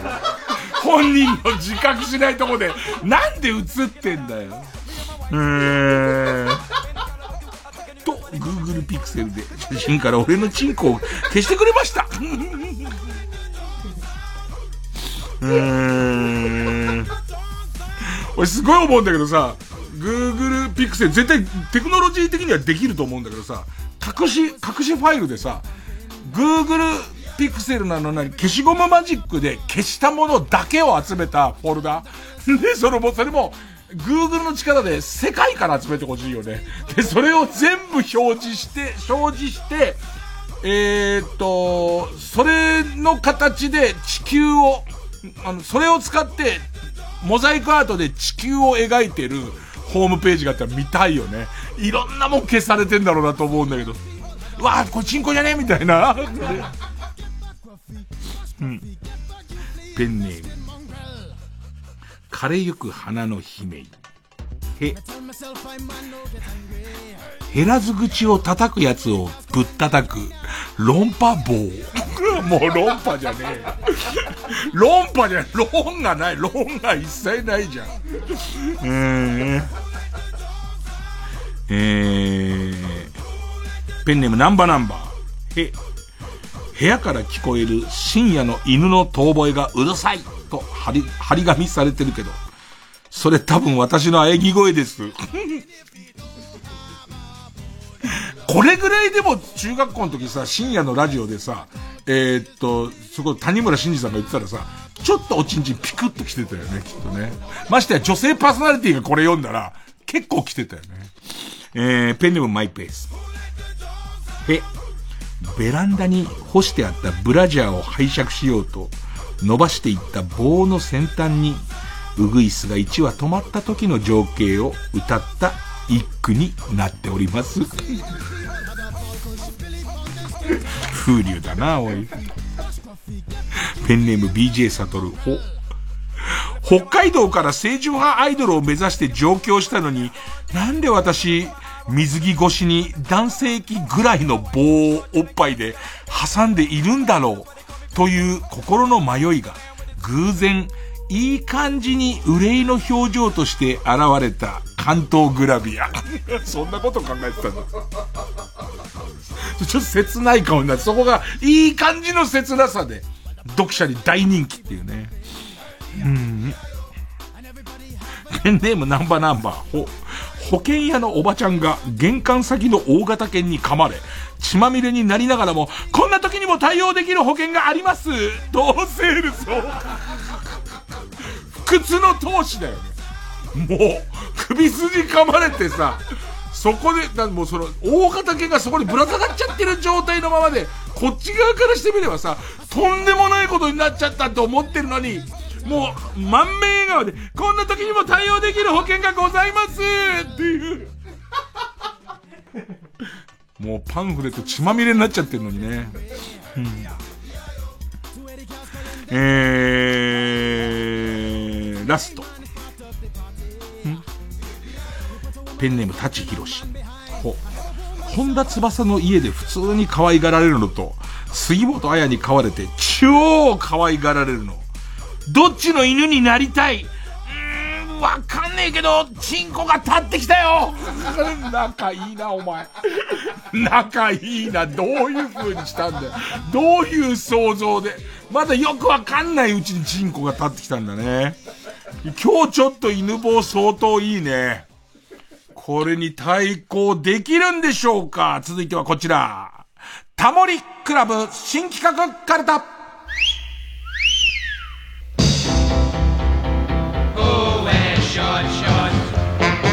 もうちょっと方向性が全然違うからなえー、ペンネームイエロー軍曹。た、大学準ミスグランプリたちを集めてナンバーワンの準ミスを決めよう。大学対抗準ミスグランプリ。ああ、まあまあ、ありそうだよね。タモリ比べと、もうちょっと笑いに寄ってるかもしんないけど。うん、これはなんか、ちょっとしたこう雑誌の企画とかであってもおかしくないもんね。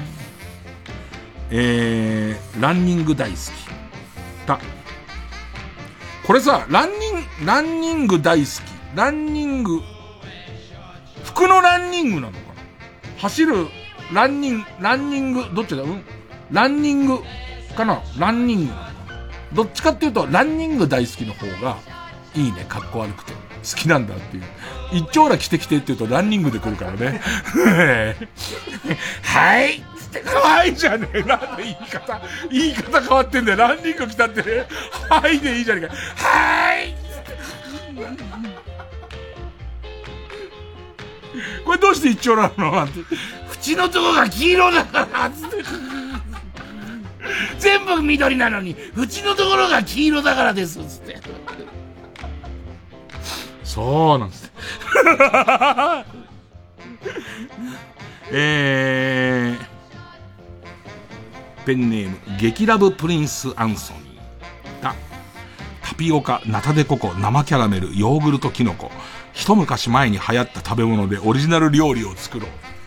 まあ、今あたりからタピオカは使いそう、タピオカで何か料理を作ろうって大量に余っているタピオカで何か作ろうはありそうだね。もちろんいつもの途中でタモさん全然違うもん作って食ってるけどね。みんなで、いけるいけるあ、ランニング大好き全然飛ばしちゃったな。ランニング大好きですごい喜んじゃってネタ読んでないわ。ペンネームランニング大好き。俺何だったんだよと思っちゃうね。ペンネームランニング大好き。代替肉だけでバーベキューをしよう。これもまあまあやりそうだよね。いろんなのがあって、これはダメだわって言ってる タモさんの声が。うん。ペンネーム八五郎大井継承。た。タモリのモノマネ芸人ヒストリー。タモソ、今何してる？ああ、もう誰も知らないか。俺と、それこそ50代中盤の、えっ、ー、と、ミキサーの岡部さんは、そのタモリって、タモリというものが世の中に出てきた時から知ってるんで、その時、タモソっていう、タモリさんのそっくりさんの、芸人さんっていうか、今、おなんとなく覚えてるのは、LSI ゲームっていう、その、テレビゲームの前に流行った、まあまあゲーム機があるんで、ちっちゃいゲーム機があるんだけど、学研のゲーム機の CM に、タモソは出てたような気がする。タモソって何だったんだろう？今思うと別に他になん、タモリさん、タモリさんに、顔が似てるっていうよりも、あの髪型と、あの当時アイパッチしてたから、オールバックとアイパッチなのが似てるっちゃ似てるだけで、うわすげえ久しぶり。え、じゃあタモソの後にコージー富田なの？その間の開き方もすごいね。うわ、そしてジョニー君になってくんだ。その間タモリさんのそっくりさんって言われてみればいないかも。えペンネームチェリマツ、た、ダサいアップリケで高級ブランドの服を台無しにしよう。なんかアップリケを持ち寄りたいよね。あの、なんかアップリケコレクターの人とか、アップリケ問屋さんの人とかが出てきて、で、うちのラインナップこんなのなんですよって言って、こんなん誰が買うのっていうようなやつを、ものすごい高いヴィンテージのジーンズの両膝につけたりとかして。うーん。なんだろう、あの、ローリングストーンズ風なんだけど、ベロが2枚出てて、2枚舌って書いてある、ねやつ、ねやつを貼ったりとかして。えー、ペンネームボブサップ、た、タレントがプロフィールから完全削除している作品を見直そう。なんかあの、アカデミー賞系の山本晋也監督とか、井筒監督が来るやつで、見ようっつって、えっ、ー、と、鈴木ほなみの中の高橋名人と一緒にやってる、なんとか先生っていう、えっ、ー、と、文部省推薦の映画があるんだけど、えっ、ー、と、鈴木ほなみさんのプロフィールからは一時期消えてたやつ、あれとかをみんなで見るっていう、はっちゃけ先生って言ったっけな、えー、ペンネーム、無責任参加、ち、違った流儀で構想勃発。マナー講師デスマッチ。マナー講師同士が戦うの見たいよね。悪口言い合うのすごいみたいね。で、こう、こういうケースは、また、その最近スマホを取り出す時のマナーとか言うやついるからさ。ああいう新しいやつにほころびが出そうじゃん。そこを戦わせたいね。えー、ペンネーム昨日から捻挫。ち、チーバくんの乳首を決めて、その街を舐めるように歩き回ろうだって。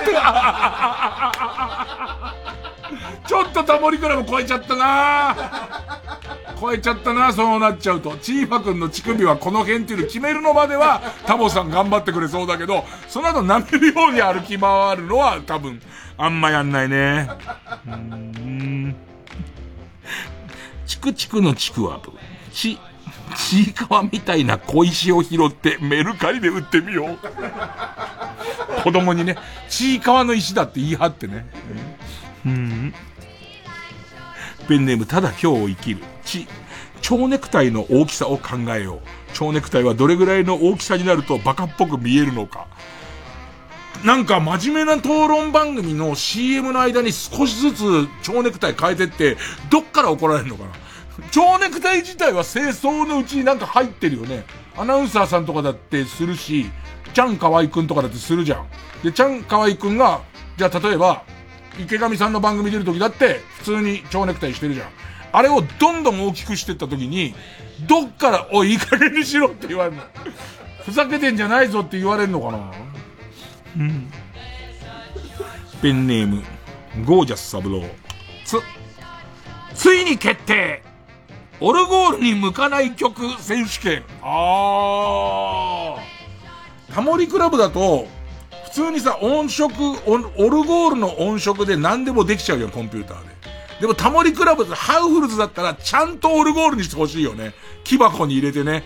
パカって開けて、トゥントゥトゥトゥトゥトゥントゥラン、トてんてってるんてんてんてんてんてんてんてん。これネズミ先輩のやつ。ねね、よかったな、みたいな。ポッポポポポポポッポみたいな。えー、えー、ペンネーム前髪にグミついてました。つ、ついに未来がやってきた。AI で抜こう。チャット GPT 官能小説朗読会。これもう絶対どこでもやれるね、もうね。で、こういうのを出してとか、えー、っと、すごいその巨乳、巨乳で、そのメガネ巨乳出してとか言っていくと、多分書くでしょ、きちんと。なんかプランナーとしてすごいな。えー、ペンネーム決めるてや、T、て、T 岡田を、T 岡田のことを全く知らない人たちに T 岡田の似顔絵を描かせてみよう。T 岡田どういう風に描くのかちょびひげ描きそうだよね。シルクハット被せそうだよね、T 岡田にね、みんなね。知らないからね。で今、あの、T 岡田を調べようとしちゃってる人いると思うんですよ。野球全然知らないから、何 T 岡田っていう財産だから。取っといたから、タモリクラブでこの企画があるときに、もう俺と河野は呼ばれないんだから。T 岡田を知っちゃってるから。うん、ペンネーム、激ラブプリンスアンソニーと、鳥貴族、ケンタッキー、世界の山ちゃん、飲食チェーン店の骨で出汁を取ってみよう。あー。この中だと、俺世界の山ちゃんの胡椒味が結構いい味するような気がするよね。油の浮き方もいい気がする。これで綺麗。イエロー軍曹、調理シリーズと、鳥かぶとを毒抜きして食べてみよう。だって。タモさんを、タモさんを何だと思ってるんだ。うん。えー、ペンネーム八五郎大井継承と、どんな国にも、民族にも、ワイカ、インザワールド。あ、世界のエロい歌とか、エロ民謡とかを集めて、で、あ、こういうところがエロいんだ、みたいな。こういう場所でエロいんだ、みたいな。そういう感じだよね。えー、ラスト、ストレンジラブと、撮り鉄を激写。撮り撮り鉄。もう名前だけで決まったね。撮り鉄をどっかからそーっと取ってくっていうね。で、一番優勝の人は桜の木を切ってる。で、あの、木を切ってる撮り鉄をそっと取ってる人。うまく流し撮りしてね。ええー、その、ノコギリの動いてるところもピタッと止まって見えるっていうね。えー、なんか、両方向全く違う味わいありましたが、リスナー投票で勝ち負けは決まります。勝ったと思う方のカルタが、令和犬棒カルタなら、メールの件名に漢字で犬棒。いつか戻ってくる日のためにタモリクラブ新企画カルタなら、メールの件名にカタカナでタモリと書いて、メールの本文には住所、氏名、年齢、電話番号を書いて、これからかかる曲の間に送ってください。投票は1人1回で抽選で3名様にバカ力カードをプレゼントします。メールアドレスは baka.tbs.co.jp baka.tbs.co.jp です。じゃあ、この曲、えー、くるりでドラ猫受付開始。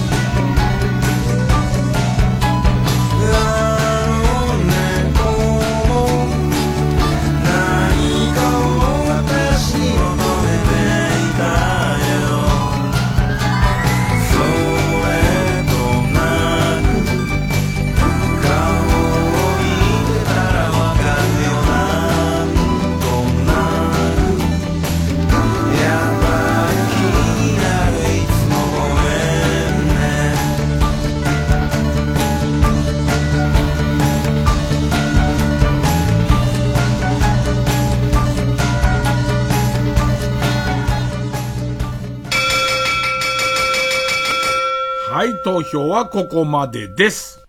えー、割と僅差です。えー、令和犬坊カルタ、385票。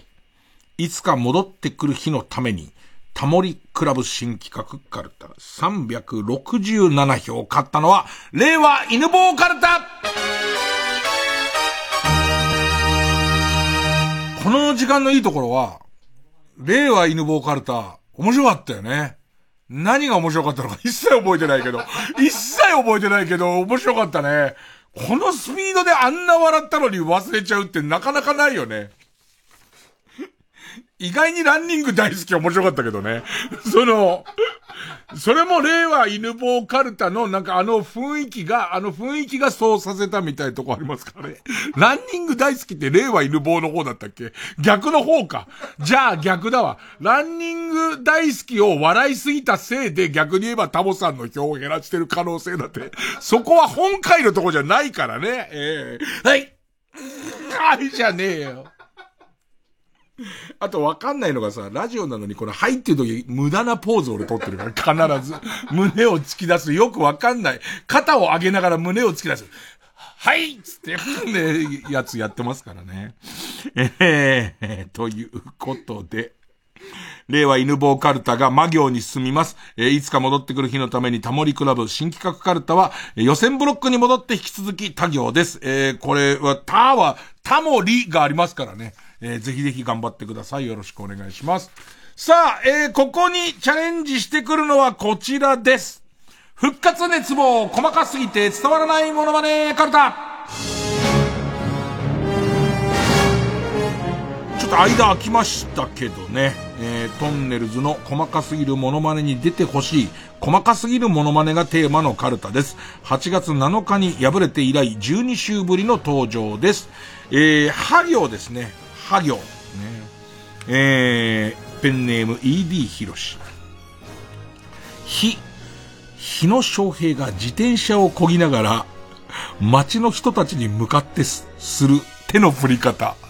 ああ、なんかね、雑なようで優しいんだよね。で、えっと、場所に着いた時に必ず、到着って言うんだよね。で、これもちゃんと真似してほしいですね。心旅っていう、今秋シリーズ入りましたよ。えっと、9月あたりから秋シリーズで、北海道からどんどんこう、あの南下していくっていう、日本海側通っていくっていう、なんでそんな見てんだよ、俺。とにかくこの番組の日野さんのあったかい感じが好きですからね。えー、ペンネーム形状記憶老人。復活希望。復活熱望。細かすぎて伝わらないものまねからた日。BS でやっている健康食品の CM に出てくる、見てるこっちが心配になるぐらいハードな運動をさせられているおじいちゃんだ。これ飲むようになってから元気なんだって言ってけど、大丈夫っていう。階段駆け下りんの大丈夫っていうあの感じですね。えー、ということで、次回の対戦は、令和犬坊カルタ、魔行バーサス、細かすぎて伝わらないモノマネカルタ、ハ行の戦いです。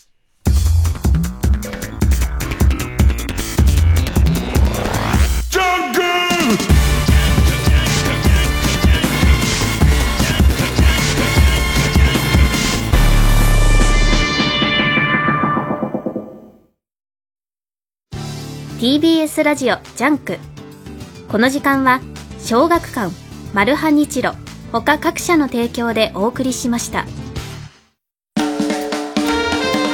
こんばんは。空気階段の水川かたまりです。鈴木もぐらです。声優の関根ひとみです。ジャンクをお聞きの皆さんに耳寄りな情報をお伝えするインフォマジャンク。今月は芸人と声優がタッグを組み週替わりでミンティアプラスボイスレモンジンジャーについて紹介します。関根さんよろしくお願いします。よろしくお願いします。お願いします。ます。はい。ミンティアプラスボイスレモンジンジャーは、喉が命の声優が購入する喉タブレット、気境エキスやビタミン C など声優に人気の成分を配合、いい声をサポートします。はい。今回はミンティアプラスボイスレモンジンジャーを使ってこんな企画をやります。いい声で、グッとくる一言。お題のシチュエーションに合わせたグッとくる一言を考えてミンティアプラスボイスレモンジンジャーを食べた素晴らしい声の状態で言ってもらいます、今日はモグラの挑戦ですありがとうございます。どうですか？ミンティアプラスボイスお味の方は。これもうめちゃくちゃうまいですね。めちゃくちゃうまいです。食べ終わった後のこの後味がこう生姜で終わるっていうかね。はい、止まんない。はい、えー、今回のシチュエーションは、夜景の見えるレストランでグッとくる一言です。それでは早速、参りましょう。ひとみさん、今日お誘いしたのは理由があるんです。話したいことがありまして。え、何ですか？ひとみさん。私、虫歯が28本ありまして、奥歯穴開いてるんですけど、ここに今、さっき食べた肉が詰まってて、これを炭酸水で流して肉を取ってもう一回食うと、二度楽しめるという最高のグルメをやっております。う。さあ、関根さん、モグラのグッとくる一言、判定は？までもないちょっと長かったですね。虫歯28の時点でもうアウトですから。すいません、一言じゃなかったですか。はい。えー、声優公認、のどタブレット、ミンティアプラスボイスのご紹介でした。インフォマジャンク公式 X、旧 Twitter では、プレゼントキャンペーンも実施中。ぜひチェックしてください。インフォマジャンク、明日もお楽しみに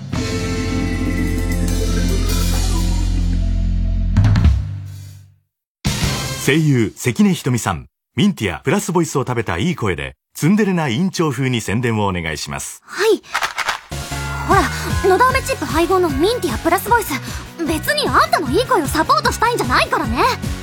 アイムエンタープライズ声優公認のどタブレットミンティアプラスボイス。TBS ラジオジャンク。この時間は小学館マルハニチロ他各社の提供でお送りします army bunk army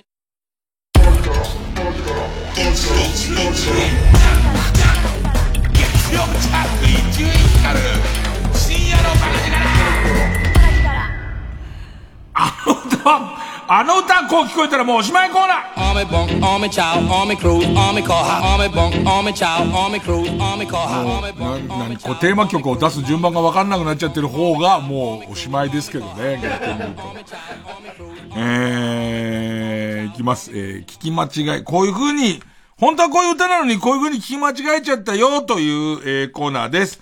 えー、ペンネームずんぐりもっこり。えー、摩訶不思議アドベンチャーのこの部分。えー、これこう聞こえたって。つまもうぜ隣のチーズ 隣のチーズつまんじゃダメなんだよ。よく居酒屋でわかんなくなっちゃってる人いるよね。この境目のやつ食べちゃってる。それ俺のチーズだろっていう人いますけどね。ええー。つかもうぜが、つかもうぜをつまもうぜって聞き間違えちゃったから、なんかこうなっちゃったのかな。これのね、やっぱこのコーナーの不思議なところはね、同じ歌の同じところを間違えて聞く人がいるっていう。ペンネーム元気な牛。摩訶不思議アドベンチャーのこの部分。チカローで、カツダンス。元気だな、お前。悪いことしたんだろうにさ。ある程度悪いことしてからそこにいるんだろうけどさ。何を決めたんだよ。何を決めたから、ヘイってなってんだよ。わかんないわ。タタタタタタタタタ、ヘイじゃねえっつんだよ。うん。わかんねえな。元気なやつだな、真っ暗な。真っ暗なところで。えー、ペンネーム。えー、チェリマツ。元歌。男と女のラブゲームのこの部分。男と女のラブゲーム世田谷育ちのシルダン。どこで育ったっていいじゃない、シルダンユはね。別に地域性のあるもんじゃないんだからね。えー、えー、ペンネームイエロー軍曹。元歌。尾崎豊15の夜のこの部分。盗んだバイクでいやー、バイク盗むだけでもとんでもないやつです。で、とんでもないやつの歌だったっていう多分先入観があってこう聞こえてんだと思うんですけど、こういう風に聞こえました。買い取り価格に不満足盗品なのに。盗品なのに盗んだバイク売りに行って、で、またね、このこの業者もね、足元見てんだと、これ盗んできてんだっていう、明らかにキーボックスが直結されてると分かった上で、でいて、それ、その買い取り価格かよって言ってる、クズだらけですよね。えー、今日のラストペンネーム、カルロス・イベリコ豚、元歌、中村あゆみ、翼の折れたエンジェルのこの部分。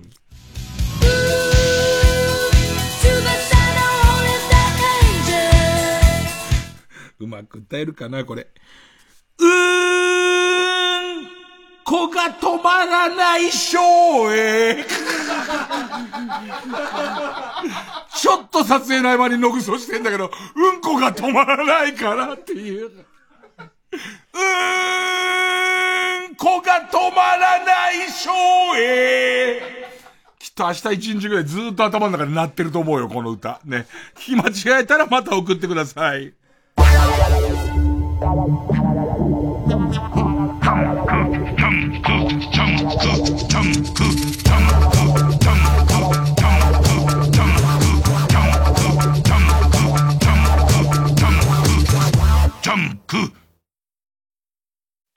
SNS 総フォロワー数何百万人超え。幸せ指数何パーセント。再生回数何億回突破。全米が泣いた。世の中はいつもピンとこない言葉で溢れ返っている。だからこそ私は常にリアルな彼らに惹かれるのかも。会場と配信で25,034人が笑った。さらば青春の光単独ライブすごろく DVD11 月1日発売。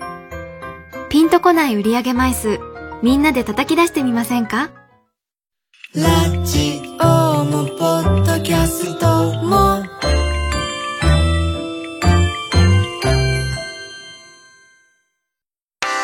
マイナビラフターナイトでは毎週5組の芸人のネタをオンエア。YouTube の再生回数リスナー投票などを集計して月間チャンピオンが決まります。ぜひ番組や YouTube を聞いて面白かった一組に投票してください。詳しくはマイナビラフターナイトの公式サイトまで。TBS ラジオジャンクこの時間は小学館マルハニチロ他各社の提供でお送りしました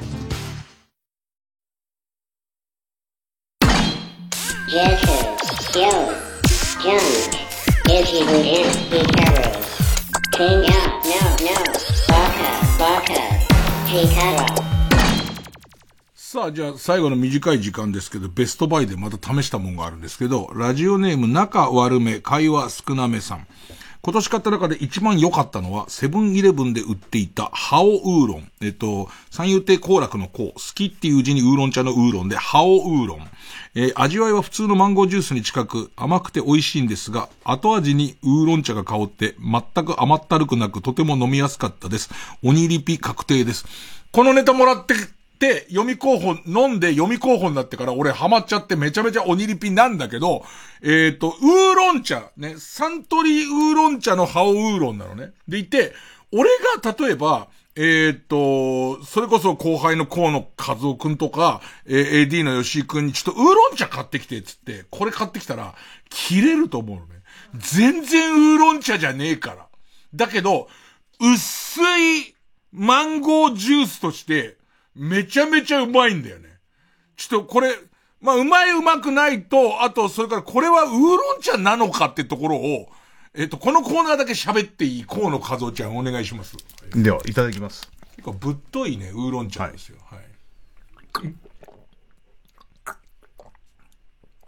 え？まず、ウーロン茶かウーロン茶じゃないかっていう。これはウーロン茶では、後味のウーロン茶もあんまよくわかんないよね。誰で飲んだら誰喋んだよ。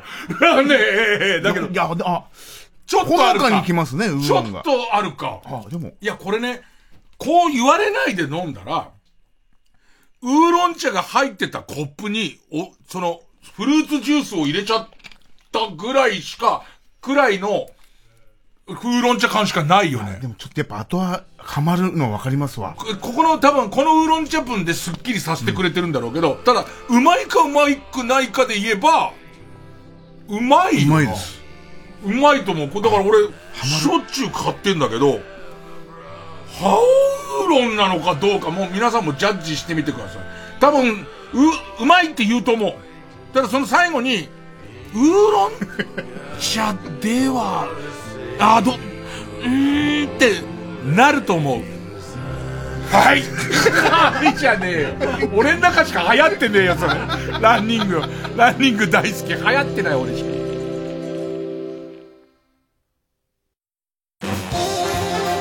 TBS ラジオ公演ディズニーワールドビート2024ディズニー音楽を大迫力のビッグバンドでお送りするコンサート今回は「ミュージックジャーニー世界の旅へ」をテーマにディズニー作品の舞台となった国々を巡り音楽で世界中を旅するプログラム。2月28日水曜日東京オペラシティコンサートホールで開催。ディズニーワールドビート2024チケット好評発売中。詳しくは TBS ラジオホームページのイベント情報まで。TBS ラジオ。成瀬ここみです。私のファンクラブ誕生を記念してイベントを開催。詳しくは TBS ラジオのホームページまで。ブルルンハニートラップ !3 時です。